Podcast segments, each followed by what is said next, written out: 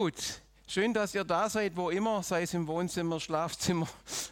Man weiß ja immer nicht, wo, die, wo der Leib Christi sich gerade versteckt. Oder eben hier im Raum. Ich habe euch, ein, denke ich, ein schönes Thema mitgebracht.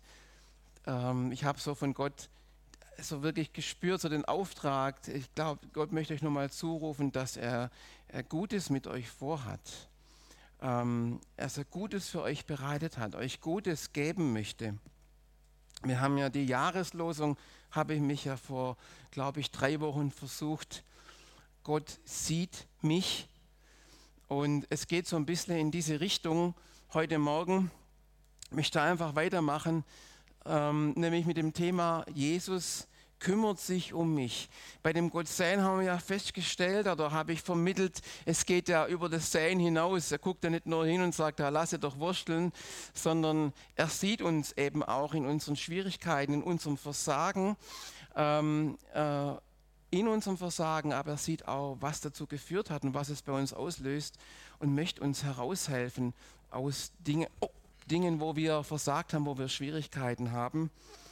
Und es gibt aber auch Dinge, äh, da haben wir nicht versagt. Das sind einfach Dinge aufgetaucht, wo wir uns eigentlich fragen, wo kommen sie her? Und da soll es heute Morgen ein bisschen drum gehen. Ähm, genau, ich habe einen Text mitgebracht, ich glaube, er ist sehr bekannt, aus ähm, Matthäus-Evangelium. Wir finden diesen Text fast parallel auch im Lukas-Evangelium mit einem kleinen Unterschied, da gehe ich nachher noch drauf ein. Da sagt Jesus, bittet und ihr werdet erhalten, um was ihr gebeten habt. Sucht und ihr werdet finden. Klopft an und die Tür wird euch geöffnet werden. Denn wer bittet, wird erhalten, wer sucht, wird finden und die Tür wird jedem geöffnet, der anklopft. Ihr Eltern, wenn euch eure Kinder um ein Stück Brot bitten, gebt ihr ihnen dann stattdessen einen Stein? Oder wenn sie euch um einen Fisch bitten, gebt ihr ihnen eine Schlange? Natürlich nicht.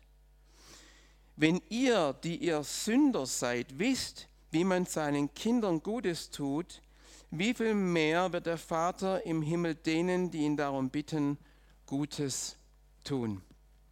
Vater, habe es Dank für diesen Zuspruch, für diese Ermutigung.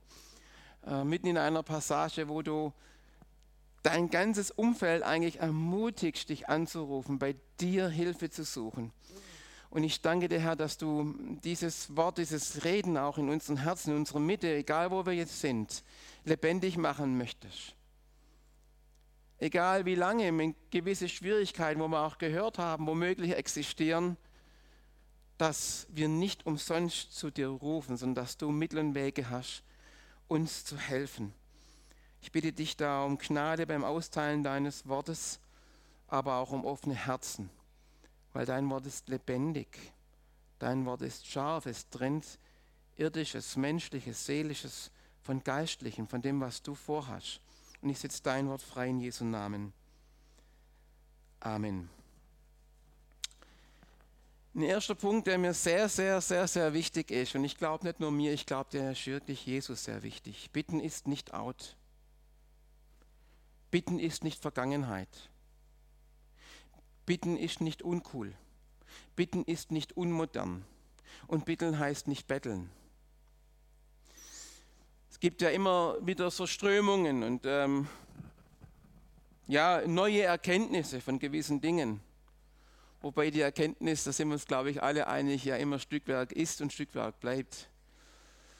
Und manche Erkenntnis, wenn man mal ein bisschen länger unterwegs ist, wenn man so mal reflektiert, was schon aufgekommen ist und was alles so ist oder sein sollte, die verpufft, die verflacht und man merkt, irgendwie ist es auch nicht der Burner. Und ich glaube, eine schräge Erkenntnis, die es so gibt, dass man nur noch eigentlich in Existenz ruft.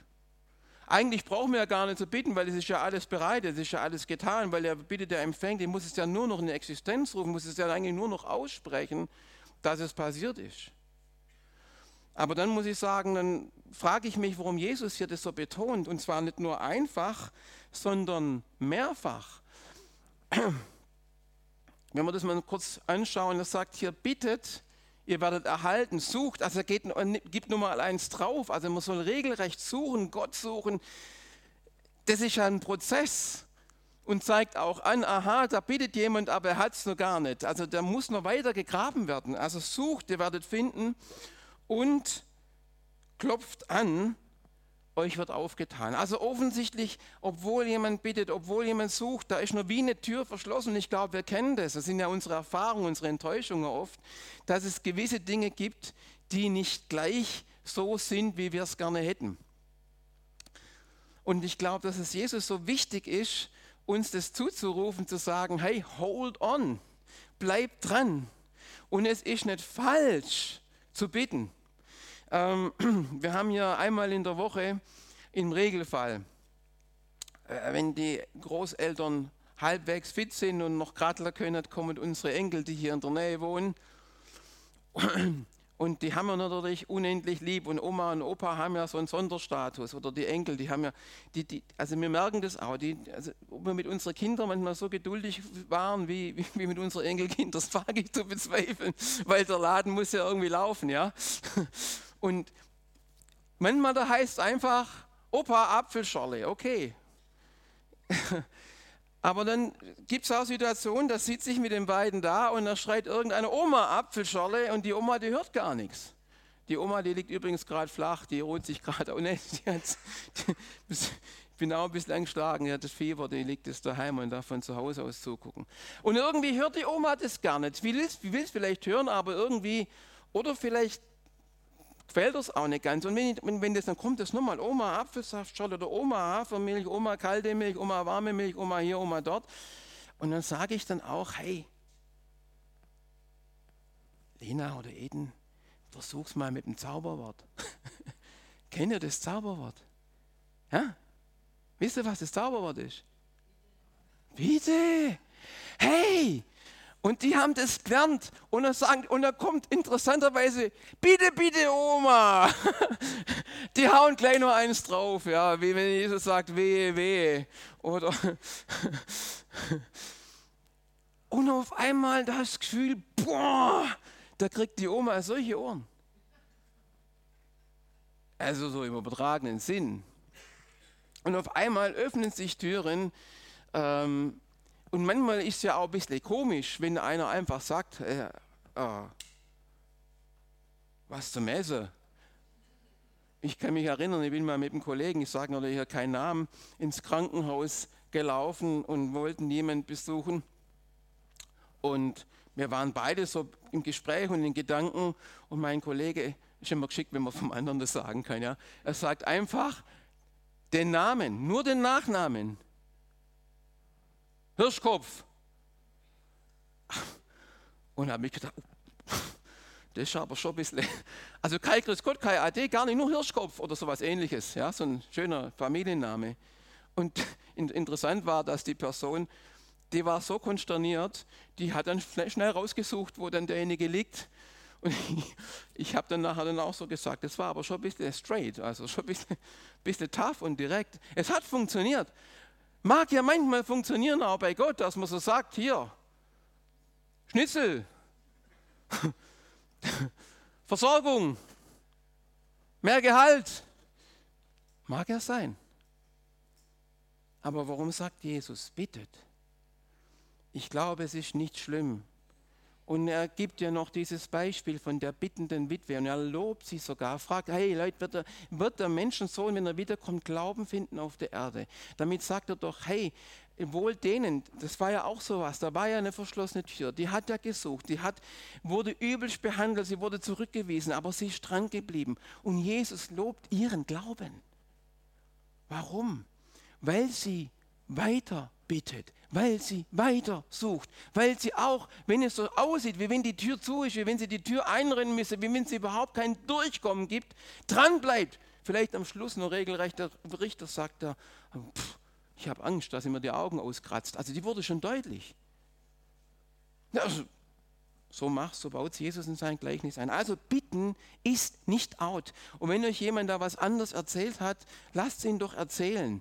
Ja, wenn, wenn, wenn die Person oder diejenigen damit weiterkommen, alles gut. Ich habe für mich entschieden, ich werde meinen Gott weiter bitten. Und ich werde dabei kein schlechtes Gewissen haben.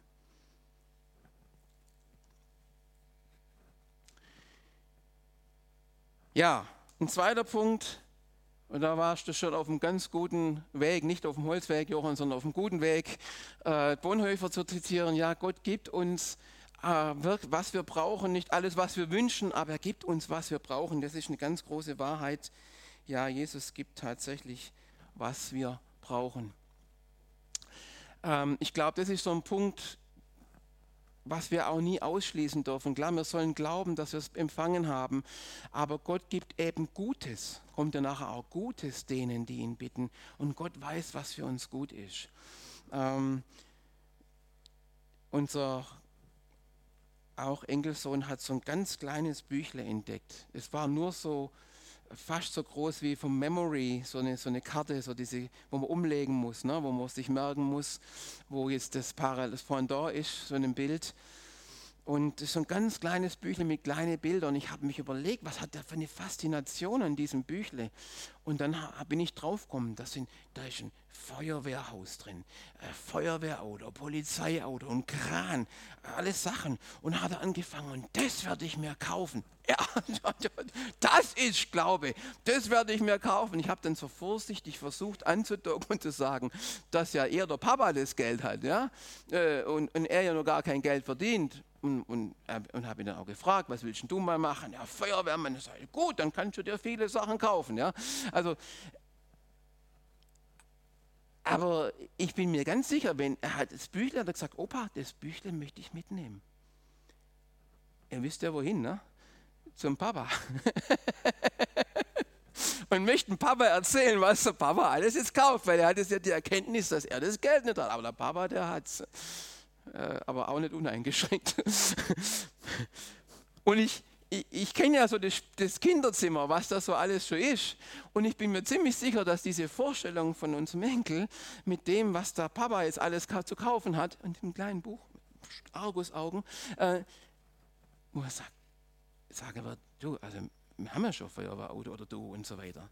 Also Gott gibt uns, was wir brauchen auch wenn wir diese Verheißung haben, wie viel mehr wird euer Vater im Himmel Gutes tun denen, die ihn darum bitten? Oder durch die mächtige Kraft, die in uns wirkt, kann Gott unendlich viel mehr tun, als wir je bitten oder auch nur hoffen würden. Ja, das sind Verheißungen.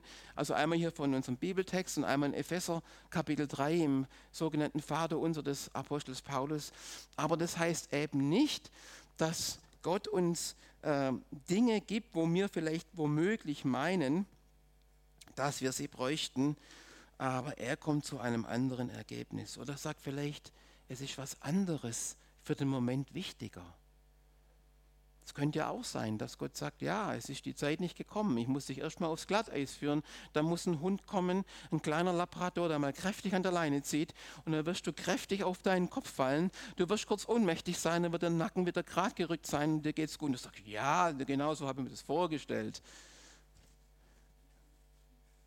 ein starkes Zeugnis, aber muss man auch mal erleben, so eine, so eine kleine, so eine kleine Gehirnerschütterung und so weiter. Jesus sagt, hey, wenn ihr um ein Brot bittet, dann gibt euch doch Gott keinen Stein. Aber interessant ist, er sagt nicht, wenn du um Brot bittest, dann kriegst du auch Brot. Mal abgesehen davon, wie grundnötig oder was für ein Grundelement es ist. Es geht ganz stark um Versorgung, um Elementares, ja. Aber trotzdem sagt Jesus nicht, dann kriegst du dein Brot. Er sagt, nee, aber vertrau doch drauf, du kriegst nichts, was du überhaupt nicht brauchen kannst. Das drückt ja aus, weil auf dem Stein kannst du lang kauen. Der macht dich nicht satt und macht dazu nur die Zähne kaputt. Vielleicht bekommst anstatt ein Stück Brot ein Stück Fleisch. Gibt es ja so Menschen in unserer Mitte, die bevorzugen das. Ja, ist immer gut, wenn man noch lachen kann. Oder wer um einen Fisch bittet, bekommt keine Schlange.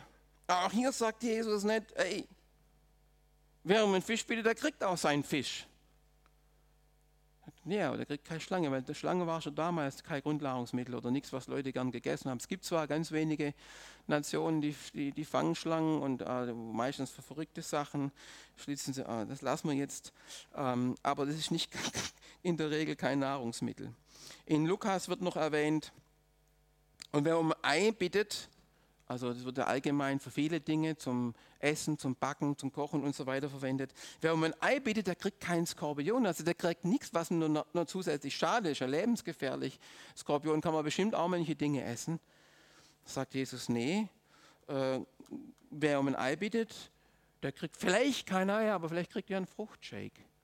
So mit vielen Vitaminen und Mineralstoffen. Keine Ahnung. Gutes. In Lukas, habe ich gesagt, da gehe ich noch darauf ein, da gibt es eine Unterscheidung. Wie hier Matthäus, in Matthäus äh, sich erinnert oder schreibt, äh, er sagt, wie viel mehr wird der Vater im Himmel Gutes geben denen, die ihn bitten. Hier schreibt äh, Lukas, überliefert worden, äh, den Heiligen Geist. Ja, und jetzt könnte man wieder sagen, von dem kann ich ja nicht runterbeißen. Das Beste, was Gott uns geben konnte jemals, das ist der Heilige Geist.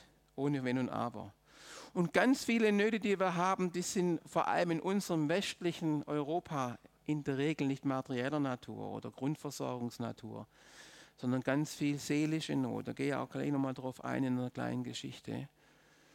Also der Heilige Geist ist das Beste, was Gott uns hier geben konnte.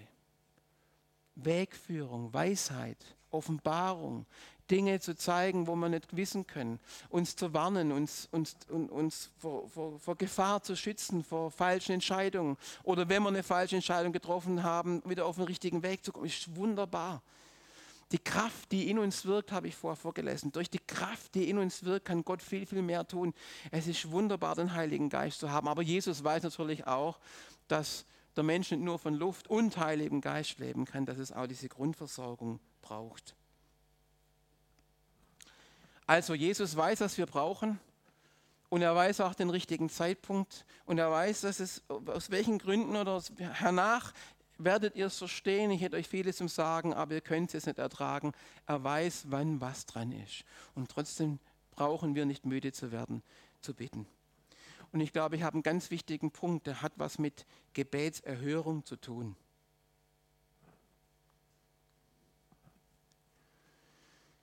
Fürbitte geschieht auf einer Grundlage von Jüngerschaft.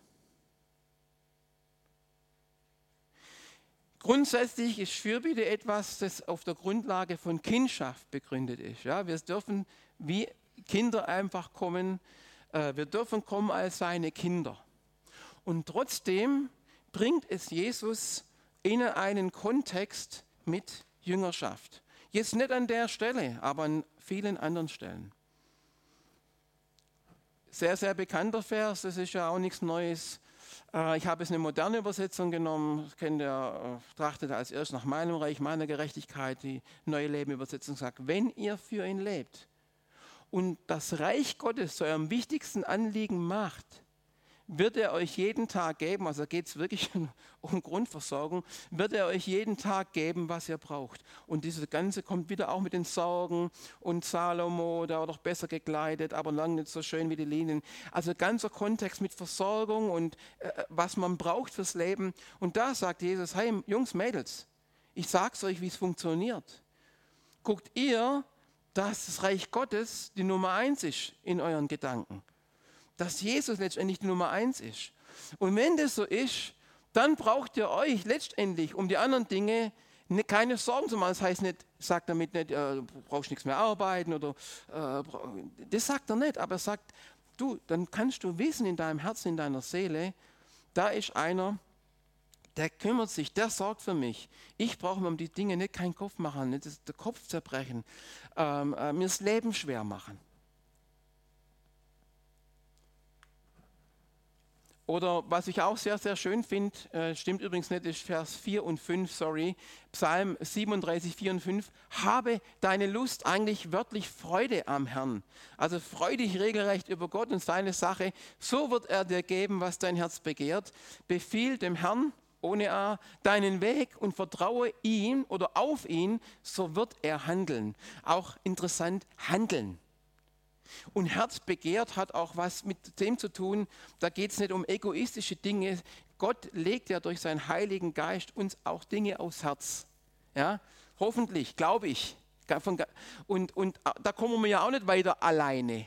Aber da will vielleicht unseren kranken Nachbarn und uns, unsere Kinder, wo sie, wo sie gut oder weniger gut laufen, verschiedene Dinge. Er weiß um die Dinge, wo er auch ändern möchte. Und da sagt Gott, hey, hab du deine Lust, deine Freude, dein Vergnügen ein und mit Gott und er wird handeln. Das heißt auch nicht, er wird es so machen, wie du dir das vorstellst. Wir wissen es ja immer besser eigentlich, wie es Gott machen könnte oder sollte. Ist nicht gut. Ich bin eigentlich schon fertig. Aber nur eigentlich. Also, auch hier gilt das Prinzip von Saat und Ernte.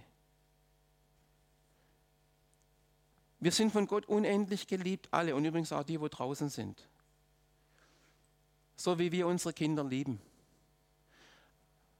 Aber bei Gott gilt schon auch im Prinzip von Saat und Ernte. Was der Mensch sät, wird der Mensch auch ernten. Ich habe am Freitag ein schönes Zeugnis gelesen von einem oder unserem Evangelisten. Ich glaube, wir haben nur, ah, wir haben vielleicht zwei, drei so ein bisschen hochkarätige Evangelisten in unserer Bewegung. Ähm, ich sage mal nur Matthias B. Und sie hatten es auf dem Herzen als Ehepaar, Matthias und seine Frau Elke, ähm, nachdem ein Missionsehepaar, mit dem sie sehr befreundet sind, in Schwierigkeiten gekommen sind äh, ihnen, weil sie wussten, sie sind wirklich Leute, die um die Sache Gottes kämpfen und für die Sache Gottes ringen, ähm, eine größere Spende zu geben, mit dem Ergebnis, dass ihr Konto eigentlich mehr oder weniger ihre Ressourcen aufgebraucht waren. Das, da brauchst du echt auch gute Nerven. Ähm, und zur Belohnung ist kurz drauf das Auto kaputt gegangen. Ihrs, nicht vom Missionaren. Und ähm, klar, da legt man Hände auf, das weiß ich. und betet. Aber wenn das nicht hilft, dann geschau wie die Zahnschmerzen, dann darfst du auch die Hand auflegen. Und wenn es dir nicht weggeht, dann gehst du zum Zahnarzt und die sind halt zur Autowerkstatt. Und dann kam es auch den Anruf, dass es also was Größeres ist und ne, vierstellig und so weiter. Und Matthias hat sich überlegt, was sagt er jetzt diesem Mann, um Ratenzahlung oder wie er das machen kann, dass er nicht gleich bezahlen muss. Ähm, das ist schon echt ein harter Gang zu Canossa. Ne?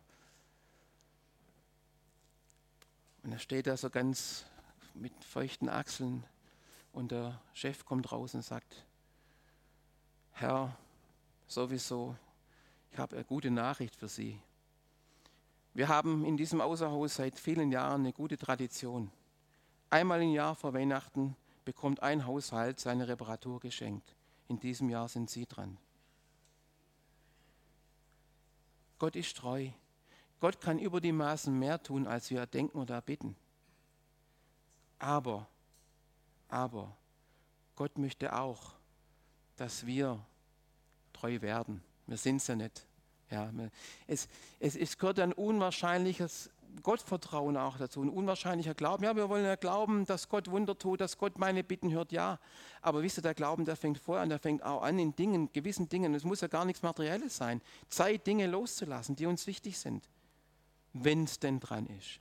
Und so wie es die beiden eben gespürt haben, es ist jetzt dran, dieses Geld zu investieren, und dann kommen ja die Gedanken, es haben, Gott, wo bist du eigentlich? Was fällt dir eigentlich ein? Jetzt habe ich die Kohle investiert und unser Auto geht kaputt. Das wäre mein erster Gedanke gewesen. Verständlich, menschlich, vollkommen normal. Aber Gott lässt sich nicht spotten. Was der Mensch sät, wird er ernten. Ich finde es so stark. Ich schließe mit einer Geschichte, das ist keine Geschichte, die ist wirklich passiert. Ähm, die Israeliten kommen in große Schwierigkeiten. Sie werden belagert von den Syrern. Steht in 2. Könige Kapitel 6 und 7. Sie werden belagert von den Syrern und sie werden regelrecht ausgehungert. Das kriegen wir leider auch mit dem jetzigen Krieg, dass es eine Strategie ist, eine Stadt so zu belagern, zu beschießen mit den Energiequellen und so weiter, dass sie sich nicht mehr versorgen können. Zwei Frauen machen einen Deal, furchtbaren Deal. Sie einigen sich, weil es einfach nichts mehr zu essen gibt, dass sie ihre Söhne festsperren. Und nachdem der eine gefespert, gekocht und gefespert wurde, also unvorstellbar. Es in der Bibel. Sie, biblisch sehr, sehr, tut mir leid. Sie sagt es halt, wie es war. Da versteckt die andere ihren Sohn. Jetzt kommt diese Frau, geht zum König und sagt, hey, hilf mir, hilf mir. Und der König zerreißt seine Kleider und sagt, wer bin denn ich? Ja, er sucht Hilfe beim König, ist ja verständlich. Aber er kommt ans, er weiß, er kann nichts machen. Was soll ich jetzt machen? Ich habe selber nichts mehr zum Essen. Und fängt natürlich auch an, gegen Gott zu hadern und gegen Elisa, der vorher noch Großes verheißen hat und äh, gemacht hat. Und, und bringt mir den Elisa her. Und Elisa kommt von selber und er sagt, morgen um diese Zeit werdet ihr wieder ganz normal einkaufen. Ich mache es ganz kurz, ein, ganz normal einkaufen gehen. Und dann sagt ein Offizier und sagt, hör mal, spinnst du? Im Moment kostet ein Eselskopf, also ungenießbares Teil, also kann man schon das Gehirn und so, weißt Hirnsuppe gibt es ja, das finden ja manche klasse. Ja, ein Eselskopf 80 Silberlinge. Also was weiß ich, 300, 400 Euro für einen Eselskopf. Das zahlt kein Mensch, aber bevor du verhungerst. Und so ein Bäckerchen, ein Schüsselchen, Tauben mischt, vielleicht zum Salzen, keine Ahnung. Das haben sie erwähnt. Fünf Silberlinge. Und du erzählst so ein Mist? Da sagt Elisa, ja, morgen um die Zeit, du wirst sehen, du wirst sehen, nur du wirst davon nicht mehr essen. Und es passiert etwas. Vier Aussätzige, vier Menschen voll schwach, voller Krankheit sagen, hey, komm, so hat es keinen Wert, bleiben hier, sterben wir. Komm, lasst uns, gehen wir in das Lager von der Syrer. Wir sind krank und wir ergeben uns. Und Klar, es kann uns Leben kosten, aber ist egal. Es kann uns dort das Leben kosten, hier kostet uns Leben. Ein Versuch ist wert, weil hier sterben wir auf jeden Fall. Und sie gehen ins Lager. Kamera-Herausforderung. Sie gehen ins Lager. Und da ist gar keiner mehr von den Syrern. Sind alle weg. Wow. Gehen sie ins Zelt, nehmen alles mit, verbuddeln es irgendwo außerhalb, freuen sich riesig, machen eine fette Beute und denken, es kommt das nächste Zeitalter. Also sie haben es alles so schön vergraben und dann sagen sie, Moment mal, das, was wir da machen, ist nicht in Ordnung. Uns geht es jetzt gut, wir sind safe, zumindest mal sind wir versorgt. Aber unsere Geschwister, unsere Brüder in der Stadt, das ist nicht richtig. Wir haben Rettung erfahren, es sollen es die anderen auch erfahren. O tun. Wer ein Ohr hat zu hören, der höre.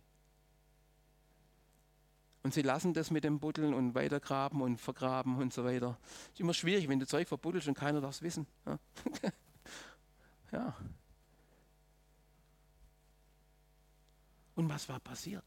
Wie konnte das sein, dass dieses Lager leer war?